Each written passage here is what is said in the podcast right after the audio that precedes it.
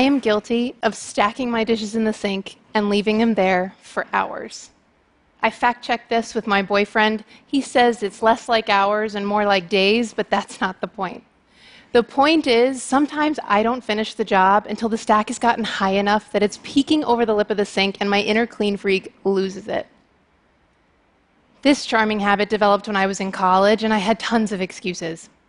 I'm running to class. What's one more dirty dish in the sink? Or my favorite, I think I can save time and water if I do them all together later.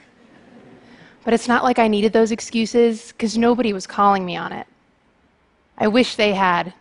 I look back now and realize that every time I didn't put a dish in the dishwasher and finish what I started, it became more second nature to me, and I grew less likely to question why I was doing it.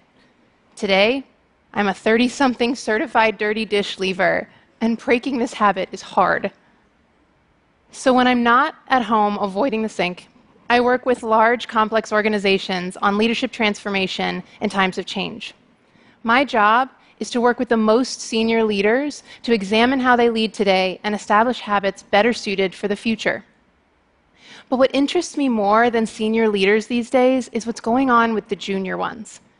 We call them middle managers, but it's a term I wish we could change because what they are is our pipeline of future talent for the C suite, and they are starting to leave their dishes in the sink. While organizations are hiring people like me to redevelop their senior leaders for the future, outdated leadership habits are forming right before our eyes among the middle managers who will one day take their place. We need middle managers and senior leaders to work together because this is a big problem.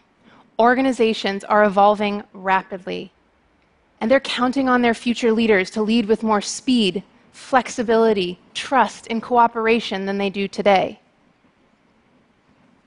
I believe there is a window of time in the formative middle manager years when we can lay the groundwork for that kind of leadership, but we're missing it.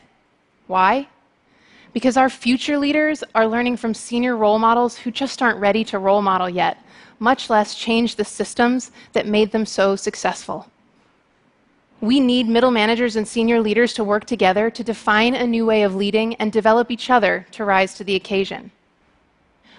One of my favorite senior clients, we'll call her Jane, is a poster child for what's old fashioned in leadership today. She rose to her C level position based on exceptional individual performance. Come hell or high water, Jane got the job done. And today, she leads like it. She is tough to please. She doesn't have a lot of time for things that aren't mission critical, and she really doesn't trust anyone's judgment more than her own. Needless to say, Jane's in behavior boot camp. Those deeply ingrained habits are deeply inconsistent with where her organization is heading. The command and control behavior that she was once rewarded for just isn't going to work in a faster moving, flatter, more digitally interconnected organization. What got her here won't get her there. But I want to talk about John, a super talented up and coming manager who works for Jane because her habits are rubbing off on him. Recently, he and I were strategizing about a decision we needed to put in front of the CEO, Jane's boss, and the rest of Jane's peers. He said to me, Liz, you're not going to like this, but the way decisions get made around here is with a bunch of meetings before the meeting. I counted. That was going to mean eight one on ones, exec by exec, to make sure each one of them was individually on board enough that things would go smoothly in the actual meeting. He promised, It's not how we'll do things in the future, but it's how we have to do them today. John wasn't wrong on either count. Meetings before the meeting are a necessary evil in his company today, and I didn't like it at all. Sure, it was going to be inefficient and annoying, but what bothered me most was his confidence that it's not how they'll do things in the future. How could he be sure? Who was going to change it and when if it wasn't him and now? What would the trigger be?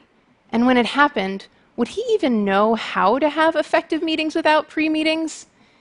He was confidently implying that when he's the boss, he'll change the rules and do things differently. But all I could see were dishes stacking in the sink and a guy with a lot of good excuses. Worse, a guy who might be out of a job one day because he learned too late how to lead in the organizations of tomorrow. These stories really get to me when it's the fast track, high potential managers like John, because they're probably the most capable of making waves and redefining how leaders lead from the inside. But what we find is that they're often doing the best job at not rocking the boat and challenging the system, because they're trying to impress and make life easier on the senior leaders who will promote them. As someone who also likes to get promoted, I can hardly blame him. It's a catch 22 but they're also so self assured that they'll be able to change their behavior once they've earned the authority to do things differently. And that is a trap. Because if I've learned anything from working with Jane, it's that when that day comes, John will wonder how he could possibly do anything differently in his high stakes, high pressure executive job without risking his own success and the organization's. And he'll wish it didn't feel so safe and so easy to keep doing things the way they've always been done. So the leadership development expert in me asks How can we better intervene in the formative years of our soon to be senior leaders? How can we use the fact that John and his peers want to take charge of their professional destinies and get them ready to lead the organizations of the future, rather than let them succumb to the catch 22 that will perfectly prepare them to lead the organizations of the past? We'll have to start by coming to terms with a very real paradox, which is this the best form of learning happens on the job, not in a classroom, not via e modules. And the two things we rely on to shape on the job learning are role models and work environments. And as we just talked about, our role models are in behavior boot camp right now. And our work environments are undergoing unprecedented disruption. We are systematically changing just about everything about how organizations work. But by and large, still measuring and rewarding behavior based on old metrics, because changing those systems takes time. So, if we can't fully count on role models or the system right now, it's on John to not miss this critical development window. Yes, he'll need Jane's help to do it, but the responsibility is his because the risks are actually his. Either he inherits an organization that is failing because of stubbornly old fashioned leadership, or he himself fails to build the capabilities to lead one that transformed while he was playing it safe. So now the question is where does John start? If I were John, I'd ask to start flying the plane. For my 13th birthday, my grandpa, a former Navy pilot, gave me the gift of being able to fly a very small plane. Once we were safely airborne, the pilot turned over the controls, folded his hands, and he let me fly. It was totally terrifying. It was exhilarating, but it was also on the job learning with a safety net.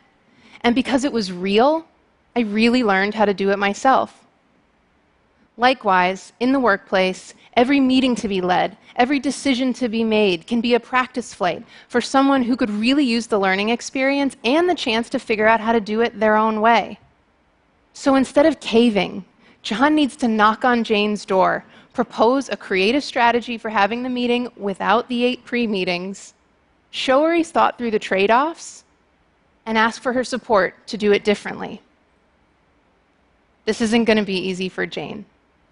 Not only does she need to trust John, she needs to accept that with a little bit of room to try his hand at leading, John will inevitably start leading in some ways that are far more John than Jane. And this won't be an indictment of her. Rather, it will be individualism, it will be progress, and it might even be a chance for Jane to learn a thing or two to take her own leadership game to the next level. I work with another senior client who summed up this dilemma beautifully when we were talking about why he and his peers haven't empowered the folks below them with more decision rights. He said, we haven't done it because we just don't trust that they're going to make the right decisions. But then again, how could they? We've just never given them decisions to practice with. So I'm not advocating that Jane hands over the controls and folds her hands indefinitely. But what I am saying is that if she doesn't engineer learning and practice right into John's day to day, he'll never be able to do what she does, much less do it any differently than she does it. Finally, since we're going to be pushing both of them outside their comfort zones, we need some outside coaches to make sure this isn't a case of the blind leading the blind.